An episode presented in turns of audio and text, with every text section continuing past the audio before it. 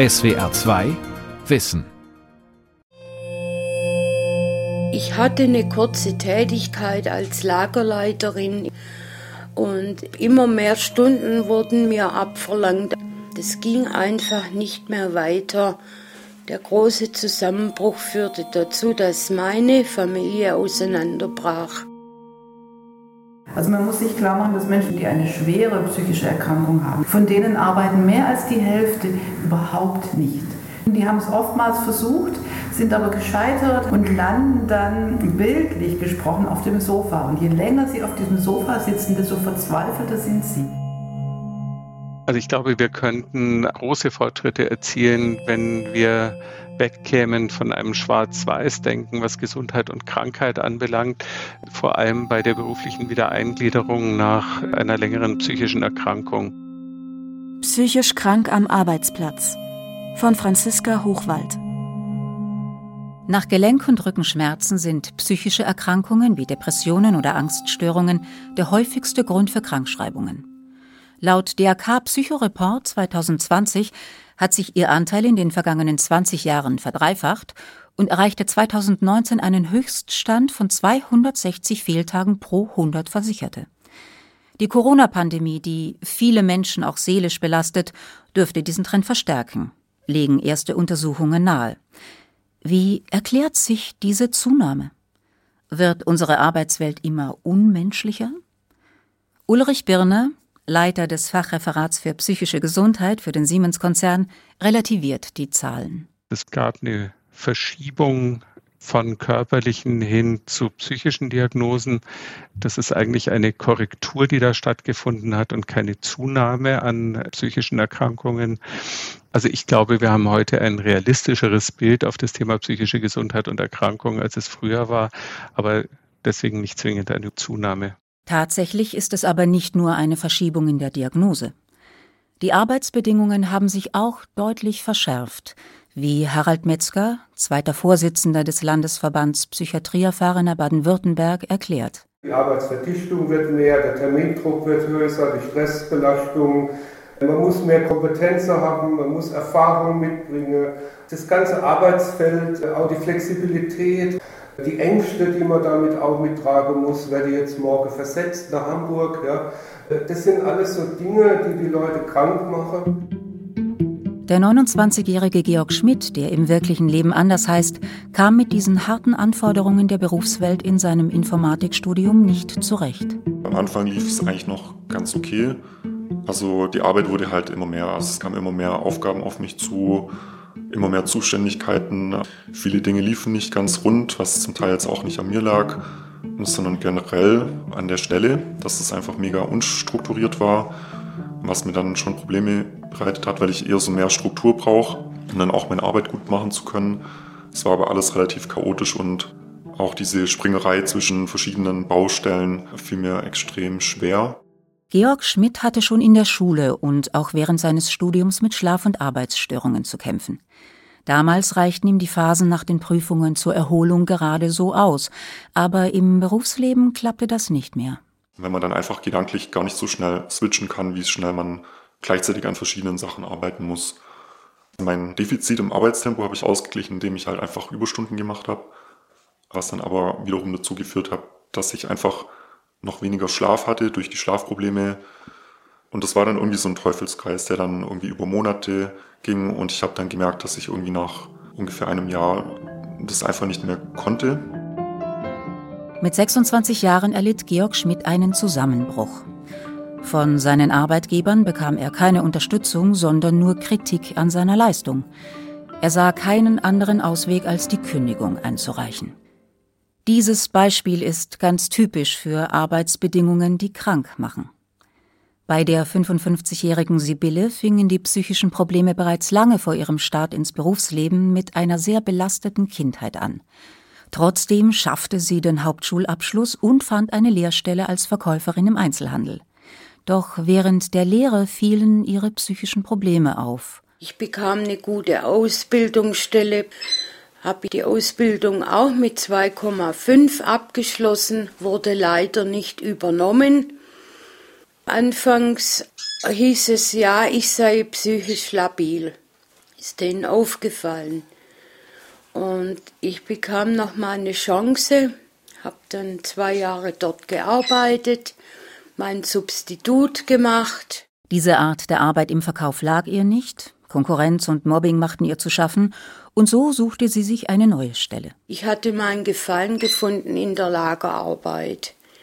Und nach verschiedenen Arbeitsstellen gelangte ich dann zu einem großen Lebensmittelhändler, in dessen Lager, und da konnte ich mich fortbilden, mich weiter ausbilden und sehr erfolgreich. Sibylles Einstieg ins Berufsleben ist ein gutes Beispiel dafür, dass der richtige Arbeitsplatz ein stabilisierender Faktor sein kann, auch wenn ein Mensch mit psychischen Belastungen zu kämpfen hat. Ute Engelbach ist Oberärztin für den Bereich Psychosomatik in der Klinik für Psychiatrie, Psychosomatik und Psychotherapie am Universitätsklinikum in Frankfurt. Sie war an einem von der Hans-Böckler-Stiftung geförderten Forschungsprojekt mit dem Titel Erwerbsarbeit und psychische Erkrankungen beteiligt. Erwerbsarbeit ist ja nicht nur etwas, mit dem Menschen Geld verdienen, sondern spätestens seit der Marienthal-Studie, also seit den 30ern des letzten Jahrhunderts, wissen wir ja, dass es verschiedene psychosoziale Funktionen auch der Arbeit gibt. Schon damals fand die Forschung heraus, Arbeit kann den Alltag strukturieren, sie ist ein wesentlicher Faktor für gesellschaftliche Anerkennung und stiftet Identität. Mit der passenden Arbeitsstelle haben wir zudem die Möglichkeit, uns selbst zu verwirklichen und unsere Fähigkeiten zu nutzen. Ute Engelbach und ihr Team fanden noch eine weitere Funktion der Arbeit heraus, die besonders für Menschen mit psychischen Belastungen bedeutsam ist. Und in unserer Studie hatten wir jetzt quasi so aus der psychodynamischen Perspektive nochmal eine fünfte Funktion herausgearbeitet. Und die haben wir so in Ermangelung eines besseren Begriffs quasi als die Funktion der Selbstheilung durch Erwerbsarbeit beschrieben. Selbstheilung durch Arbeit. Es zeigt sich, dass es nicht zwingend Berufe gibt, die krank machen oder die Gesundheit erhalten, sondern dass Menschen ihre jeweilige Tätigkeit ganz individuell bewerten. Dabei fiel auf, dass äh, bestimmte Arbeitsbedingungen, die wir jetzt aus unserer Perspektive alle objektiv eher als schwierig empfunden haben, anscheinend Patientinnen stabilisiert haben, im Gegensatz zu, als diese Perspektiven weggefallen sind oder diese Tätigkeiten, dass es dann eben zu psychischer Belastung und auch Krankheit kam. Ein Fall, der dort auffiel, war ein Patient, der im Rahmen von Militär, also Arbeitskontexten, wo durchaus Bedrohung im Raum steht, ja, auch meines Erachtens das, was wir jetzt sofort auch unter Stress verstehen würden, im Sicherheitsdienst oder in Situationen, wo er durchaus auch eventuell bewaffnet sein musste, dass er dort sehr stabil war und als er diese Jobs nicht mehr hatte, da ist er dann eingebrochen. Dieser Patient konnte über seine Arbeit beim Militär sein Bedürfnis nach Sicherheit und Wehrhaftigkeit befriedigen. Andere Patienten hatten in der Kindheit kranke oder hilfsbedürftige Eltern und suchten sich einen Beruf in der Pflege. Es ist also nicht allein die Art der Arbeit, die krank macht, sondern bedeutsam ist auch, ob sie zu den individuellen Bedürfnissen des Einzelnen passt. Zumeist ist es eine Kombination verschiedener Belastungen, die irgendwann zur Erkrankung führt. Die Fachärztin für psychosomatische Medizin und Psychologie Eva Rotermund forscht zu psychischer Erkrankung am Arbeitsplatz an der Universitätsklinik Ulm. Da ist irgendwie schon eine Belastung da. Sehr klassisch ist auch, also die Eltern werden pflegebedürftig, am Haus wird was gebaut und dann gibt es noch irgendeine Änderung am Arbeitsplatz, vielleicht eine Zusammenlegung von verschiedenen Abteilungen oder einen anderen Chef oder ein anderes Aufgabengebiet oder ein neuer Kollege, mit dem man nicht klarkommt. Und vielleicht kann man zwei Baustellen noch gut ausbalancieren. Drei wird schon schwierig und bei vier geht es dann irgendwann nicht mehr. So war es dann schließlich auch bei Sibylle, als sie nach ihrer Scheidung alleinerziehende Mutter wurde und eine neue Stelle annahm. Ich hatte eine kurze Tätigkeit als Lagerleiterin und immer mehr Stunden wurden mir abverlangt. Anstatt sechs wurden dann acht, neun Stunden. Ich musste meine Kinder innerhalb unseres Hauses, den Nachbarn, den Schlüssel und die Kinder dort zu versorgen, Mittagessen. Aber ah, das war kein Dauerzustand. Das ging einfach nicht mehr weiter. Der große Zusammenbruch führte dazu, dass meine Familie auseinanderbrach. Das Jugendamt hat die Kinder in Pflegefamilie untergebracht. Und ja, das war der Anfang vom Ende. Es muss also einiges zusammenkommen. Eine gewisse Vulnerabilität, also Anfälligkeit, sei es durch biografische Erfahrungen, Veranlagungen oder auch ungünstige Gewohnheiten, die dann wie ein Verstärker wirken für andere schwierige Lebensumstände oder ein problematisches Arbeitsumfeld. Doch in immerhin einem Drittel der Fälle ist die Arbeitssituation der Hauptauslöser für eine psychische Belastung. Harald Metzger, Aktivist beim Landesverband Psychiatrieerfahrener, erzählt seine Geschichte. Es ging ja da auch um größere Probleme wie Mobbing und so weiter. Ja, also von daher, ich habe psychisch bedingt damals so Atemnot gehabt, dass ich fast keine Luft mehr gekriegt habe. Ja. Und der Lungenarzt hat das eben auch alles bestätigt und dadurch wurde ich dann früh pensioniert. Natürlich war das auch zu 50 Prozent mindestens oder noch mehr äh, psychisch äh, bedingt und auch durch die Arbeitssituation veranlasst. Und zwar eigentlich auch eine Lösung. Harald Metzger, der als Bankkaufmann gearbeitet hatte, hat seine Frühpensionierung gut genutzt. Er investiert seine Energie jetzt in die Hilfe für psychisch kranke Menschen und bemüht sich darum, anderen sein eigenes Schicksal zu ersparen. Wir kümmern uns natürlich viel um Öffentlichkeitsarbeit.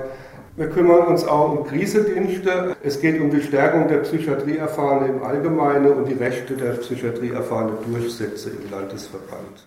Er ist dabei in engem Austausch mit dem Stuttgarter Gemeindepsychiatrischen Zentrum der Caritas, einer Anlaufstelle für psychisch Kranke, die aus dem regulären Arbeitsmarkt herausgefallen sind, so wie Sibylle. Klaus Obert, Bereichsleiter Sucht und sozialpsychiatrische Hilfen. Also unser grundlegendes Ziel ist, Menschen, die psychische Erkrankungen haben, mit ihnen einen Weg zu finden, dass sie mit ihren Fähigkeiten, mit ihren Konflikten, mit ihren Problemen in ihrem Alltag zurechtkommen und die Umgebung mit ihnen zurechtkommt. Das heißt, es ist uns wichtig, dass alle Menschen das Recht haben, dass sie im Gemeinwesen leben und dort verbleiben können. Unabhängig jetzt mal davon, in Anführungsstrichen, wie verrückt sie sind. Der sozialpsychiatrische Dienst hilft bei der Wohnungssuche, bei Problemen mit den Nachbarn, bei Behördengängen und manchmal auch den ganz normalen Anforderungen des Alltags wie Briefe öffnen oder einkaufen gehen. Darüber hinaus bietet er auch eine Reihe von Arbeitsmöglichkeiten für Menschen an, die auf dem ersten Arbeitsmarkt keine Beschäftigung mehr finden. Wir haben stundenweise Arbeitsprojekte oder wir haben Freizeitaktivitäten in den Tagesstätten, einfach um mit diesen Menschen entsprechend ihren Möglichkeiten, ihren Fähigkeiten, ihren Lebensrhythmen sozusagen, ihrem Lebensentwurf Wege zu finden, dass sie einigermaßen zufriedenstellend leben können. Also eine sehr umfassende Tätigkeit, die im Prinzip alle Lebensbereiche eines Menschen betreffen kann. Für Sibylle sind die sozialen Angebote eine große Hilfe.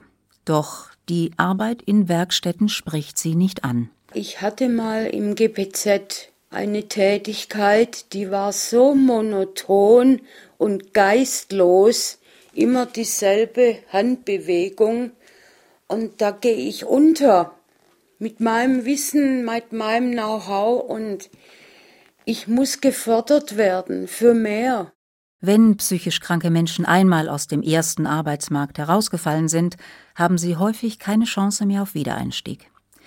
Die Psychologin Irmgard Plössl leitet den Bereich Arbeit und berufliche Teilhabe im Rudolf-Sophien-Stift.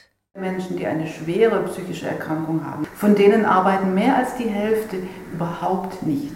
Und wir müssen uns klar machen, das ist eine wirklich große Gruppe, das sind viele tausend Menschen in Baden-Württemberg. Und von denen sind sehr, sehr viele mit hoher Qualifikation teilweise und mit hohem Arbeitswillen einfach abgeschnitten vom Arbeitssystem. Zwar gibt es Eingliederungsmaßnahmen von Seiten des Arbeitsamts, doch die fruchten häufig nicht. Auch Georg Schmidt hat es erst mit einem solchen Angebot versucht, aber damit wurde er nicht glücklich. Was mich da ein bisschen gestört hat, war einfach, dass viele Maßnahmen eher darauf abzielen, dass man seinen Beruf wechselt und eher so eine Stufe nach unten geht, was anderes macht, also teilweise wirklich komplett umschult und das wollte ich eigentlich nicht, weil mir mein Beruf eigentlich Spaß macht. Und ich hätte jetzt auch nicht gewusst, was dann anders wäre, wenn ich irgendwie was anderes gemacht hätte. Auch die Weiterbildungen, beispielsweise in Excel oder Computerbedienungen, waren für den studierten Informatiker keine sinnvolle Unterstützung. Doch es gibt auch neue, zukunftsweisende Projekte, die Menschen mit psychischer Erkrankung wieder zurück in den Beruf bringen sollen.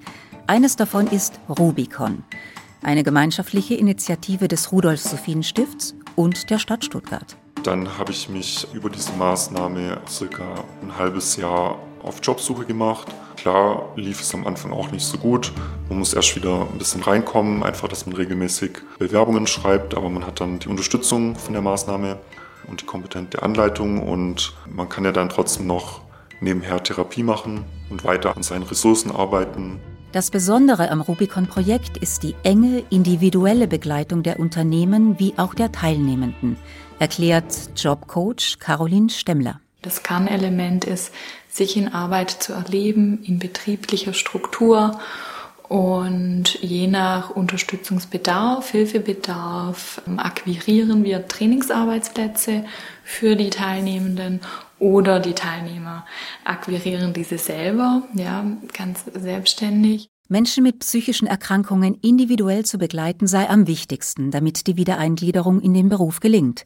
Denn, so Psychologin Plössel, das ist, glaube ich, das Hauptkennzeichen der gesamten Gruppe von Menschen mit psychischen Erkrankungen, dass es nicht eine gemeinsame Eigenschaft gibt oder ein Problem, das alle gleichermaßen haben. Wenn Menschen offensichtlichere Behinderungen haben, körperlicher Natur oder Sinnesbehinderungen, dann ist sehr viel leichter nachvollziehbar, was können sie denn nicht, wo brauchen sie Unterstützung, durch welche Hilfsmittel können sie da vielleicht auch das leichter bewältigen. Ein Arbeitnehmer mit Rückenbeschwerden kann durch eine Hebehilfe oder einen ergonomischen Bürostuhl unterstützt werden. Bei psychischen Erkrankungen geht es nicht um technische Lösungen, sondern um Kommunikation und Begleitung. Und bei psychischen Erkrankungen bestehen die Barrieren einfach nicht in der äußeren Umwelt, sondern die Barrieren bestehen in den Herzen und Köpfen. Das muss man klar sehen. Es sind ähm, Ängste, es ist Selbstunsicherheit, es ist einfach fehlende, fehlende Selbsteinschätzung, schlechte Erinnerungen an früher, Probleme mit Emotionen umzugehen, Grübeln, bestimmte Überzeugungen, bestimmte Gedanken, die immer wieder kommen. Eigentlich schreibt der Gesetzgeber auch für die psychische Belastung eine sogenannte Gefahrenbeurteilung des Arbeitsplatzes vor. Doch viele Führungskräfte wissen nicht, wie sie die Gefahr überhaupt korrekt beurteilen können. Auch hier helfen die Jobcoaches von Rubicon. Caroline Stemmler. Uns ist wichtig, dass es sich um Menschen mit einer psychischen Symptomatik handelt, nach stattgefundener Erkrankung, die den Wunsch haben und den Mut auch haben, wieder ins Arbeitsleben einzusteigen. Wir nennen keine spezifischen Diagnosen, sondern beschreiben eher den Hilfebedarf. Für Georg Schmidt ist der Wiedereinstieg in den Beruf mit Rubicon eine Erfolgsgeschichte. Das fing an mit drei Stunden am Tag und das wurde dann langsam gesteigert. Also von Monat zu Monat wurde das ein bisschen mehr, was auch ziemlich sinnvoll war. Einfach, dass man seine Leistungsgrenzen kennenlernen konnte, dass man rausfinden konnte, okay, bis zu der Stundenanzahl pro Woche kann ich meine Arbeit gut erledigen, ohne dass ich meine Ressourcen so auslauge, dass es dann nicht mehr geht. Aber am Ende habe ich dann doch wieder Vollzeit arbeiten können. Solche Projekte zum Wiedereinstieg sind eine große Chance. Dennoch bleibt die Frage, was ließe sich tun, damit psychisch kranke Menschen gar nicht erst arbeitslos werden? Nicht nur der soziale Schaden für die Betroffenen ist immens, auch die volkswirtschaftlichen Kosten. Die Bundesanstalt für Arbeit und Arbeitsmedizin hat erhoben, dass im Jahr 2018 über 90 Millionen Krankheitstage auf psychische Erkrankungen zurückzuführen sind. Die daraus resultierenden Kosten für Behandlung und Krankengeld schlagen mit 44,4 Milliarden Euro pro Jahr zu Buche. Dazu kommen Kosten für den Produktionsausfall, die sich auf 13,3 Milliarden Euro belaufen. Eigentlich müsste das Grund genug sein, die Unterstützung für psychisch kranke Menschen zu optimieren. Doch dies ist nicht immer der Fall. Ute Engelbach vom Universitätsklinikum Frankfurt verweist auf die mangelnde Vernetzung der Unterstützungsangebote die Klinik, die guckt aus ihrer Perspektive und ist wenig zum Beispiel mit dem BEM, mit dem betrieblichen Eingliederungsmanagement in Kontakt. Der Betrieb, der ist wiederum auf die Eingliederung orientiert, wenig mit den Kliniken. Es sind auch gar keine Strukturen in unserem Gesundheitssystem jetzt erstmal dafür wirklich vorhanden. Dazu kommt, dass viele niedergelassene Psychologen wenig Augenmerk auf die Arbeitsprobleme ihrer Klienten legen. Das Kompetenzzentrum für seelische Gesundheit am Arbeitsplatz am Universitätsklinikum Ulm erforscht, wie diese Lücke zu schließen sein könnte. Ein Ansatz, der dort entwickelt wurde, ist die psychosomatische Sprechstunde im Betrieb. Eva Rotermund, Fachärztin für psychosomatische Medizin und Psychotherapie und Oberärztin am Uniklinikum Ulm, erläutert. Ein Betriebsarzt zum Beispiel bemerkt, da gibt es einen Mitarbeiter, der hat sich gemeldet, weil das Klima am Arbeitsplatz nicht gut ist, oft weil es zieht. Und dann unterhalten die sich mit dem Betroffenen und merken, tatsächlich stimmt das Klima an der Stelle nicht, aber es ist nicht die Zugluft, sondern vielleicht ein anderes Thema. Also wir sind in Betriebe gekommen oder auch in Betriebe geholt worden, in der Regel, wenn Führungskräfte und oder Betriebsmediziner sensibel für dieses Thema sind. Die Erfahrungen mit dieser Betriebssprechstunde sollen zeigen, ob es hilfreich ist, wenn Arbeitnehmerinnen und Arbeitnehmer schon früh erreicht werden, also nicht erst, wenn der Druck so groß ist, dass sie aus dem Arbeitsleben herausfallen. Die ersten Erfahrungen sind vielversprechend. Wir sehen deutlich mehr Leute, die in einem Risikobereich lediglich sind, also die noch nicht krank sind, aber die so merken, da gerät gerade was aus dem Gleichgewicht, wenn wir ins Unternehmen gehen. Und spannenderweise ist aber doch die Hälfte auch tatsächlich so, dass man denkt, naja, vom Fragebogenbefund her ist recht wahrscheinlich, dass die eine Diagnose haben und auch so 20 Prozent im Betrieb, die wirklich eine schwere Erkrankung haben. Die Betriebssprechstunde ist ein niedrigschwelliges Angebot.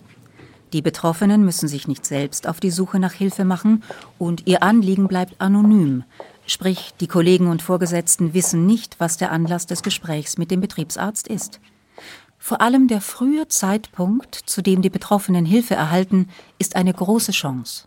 Die haben noch diesen Handlungsspielraum, also die haben noch einen strukturierten Tag, die haben zum Teil auch noch eben positive Erlebnisse im Job. Also da ist einfach die Kraft und Energie, sich einen guten Therapeuten zu suchen, ganz anders da. Da ist noch deutlich mehr möglich. Auch in den Betrieben selbst findet ein Umdenken statt. Der Leiter des Fachreferats für psychische Gesundheit, Ulrich Birner, beschreibt die Vorgehensweise beim Siemens-Konzern. Wir haben Führungskräfte interviewt und sie gefragt, wie kompetent sie sich speziell bei dem Thema psychische Gesundheit bei der Mitarbeitenden fühlen. Und sie haben uns bestätigt, dass es für sie ein sehr wichtiges Thema ist, dass sie aber sehr wenig Kompetenz darin haben, dass sie gerne mehr lernen würden, aber dass dieses Lernen sich auch gut in ihren Arbeitsalltag einfügen muss und es am allerbesten selbst gesteuert stattfinden sollte. Und so sind wir auf das Format gamifizierter Lernprogramme gekommen. Das Lernprogramm ist Teil des Siemens-Konzepts Breaking the Silence, das sich zum Ziel gesetzt hat, psychische Erkrankungen weniger zu stigmatisieren. Also dazu gehören auch eine Posterkampagne, die die Mitarbeitenden an den Standorten anregen, über das Thema psychische Gesundheit nachzudenken, die ihnen Informationen liefern, die sie vorher vielleicht nicht hatten und die so ganz sanfte Impulse auch geben. Zum Beispiel Kollegen einfach mal zu fragen, wie geht's dir denn wirklich? Dieses Wie geht's dir wirklich war etwas, was sehr, sehr gut angenommen wurde und was man auch jetzt sozusagen in den Fluren noch häufiger hört. Auch Filme mit Firmenmitarbeitern entstanden, in denen diese ihre Krankengeschichte erzählen und ihre Kolleginnen und Kollegen ermuntern, offener mit psychischer Erkrankung umzugehen. Diese Ansätze sind ein erster Schritt, doch Ulrich Birner sieht, dass es grundlegender Änderungen bedarf, um psychisch kranken Menschen im Beruf gerecht zu werden. Also ich glaube, wir könnten große Fortschritte erzielen, wenn wir wegkämen von einem Schwarz-Weiß-Denken, was Gesundheit und Krankheit anbelangt, vor allem bei der beruflichen Wiedereingliederung nach einer längeren psychischen Erkrankung. Menschen mit einer psychischen Erkrankung sind sehr wohl noch in vielen Bereichen leistungsfähig und Arbeit an und für sich ist ein gesundheitsförderlicher Faktor. Heute sagt man ein salutogener Faktor. Und solange jemand krankgeschrieben ist, verzichtet er oder sie natürlich auch in gewisser Weise auf diese Möglichkeit, über Arbeit wieder Selbstbewusstsein zu entwickeln, dem Tag Struktur zu geben, in Kontakt mit anderen zu kommen. Die Bemühungen der Betriebe, psychisch kranke Mitarbeiter zu unterstützen, sind wichtig. Gleichzeitig finden sie in einer Zeit statt, in der Motivation und Hingabe an den Beruf zu neuen Paradigmen geworden sind. Die ideale Mitarbeiterin muss nicht nur leistungsstark sein, sondern ununterbrochene Leidenschaft für ihren Beruf ausstrahlen. Dieses Spannungsfeld sieht auch Eva Rothermund. Es kann nicht darum gehen, dass wir, wenn wir in den Betrieb gehen, dabei helfen, dass Leute einfach noch fitter, noch stressresilienter werden und die Arbeitsbedingungen sich dadurch nicht ändern müssen, sondern die Leute halt einfach stressfähiger gemacht werden. Und da ist es wichtig, immer wieder einen kritischen Blick drauf zu haben und da nicht als Feigenblatt zu fungieren oder nicht als Erfüllungsgehilfe von einer Wirtschaft, die versucht, immer noch mehr aus Menschen rauszupressen. Also auch da nachhaltig zu sein. Einerseits brauchen Menschen mit psychischen Erkrankungen Hilfe und Unterstützung. Andererseits bleibt die Frage, ist es der richtige Weg, die Probleme zu individualisieren und die Verantwortung allein bei den Betroffenen zu belassen? Wäre es nicht ebenso wichtig, die Arbeitsbedingungen zu hinterfragen, die in einem beträchtlichen Teil der Fälle Auslöser für eine Erkrankung sind? Oder wie Sozialpädagoge Klaus Obert von der Caritas es formuliert. Also ich glaube, es kommt darauf an, dass es um Humanisierung der Arbeitswelt geht. Es kommt darauf an, dass die Arbeit für den Menschen da ist und der Menschen nicht für die Arbeit. Manchmal denke ich, dass das, was wir gemeinsam mit der Selbsthilfe in den verschiedenen Projekten entwickeln, genau das ist, was wir vielleicht in größerem Stil bräuchten, dass wir mit den Menschen gemeinsam überlegen, was für eine Tätigkeit brauchen sie, dass sie einigermaßen gesund bleiben. Viele sehen psychisch kranke Menschen zumeist nur mit ihren Defiziten. Wir könnten sie aber auch als hochsensible Indikatoren wahrnehmen, die zeigen, wo unsere Arbeitswelt sich weiterentwickeln sollte. Die Psychologin Irmgard Plössl hat hierfür ein gutes Beispiel. Ich habe einen Klienten, der wirklich sich konkret als Teststäbchen bezeichnet hat mir gegenüber. Der sagte, Frau Plössl, ich bin ein Teststäbchen. Ich merke immer gleich, wenn es irgendwie nicht stimmt am Arbeitsplatz, wenn da negative Schwingungen sind oder schlechte Einflüsse, mir schlägt das gleich aufs Gemüt, ich kann da nicht mehr. Wenn die Arbeitsbedingungen nicht gut sind, belastet das letztlich nicht nur Menschen mit psychischen Erkrankungen. Alle anderen leiden auch darunter. Sie halten es nur länger durch. Die Welt verstehen. Jeden Tag. SWR2 Wissen. Manuskripte und weiterführende Informationen zu unserem Podcast und den einzelnen Folgen gibt es unter swr2wissen.de.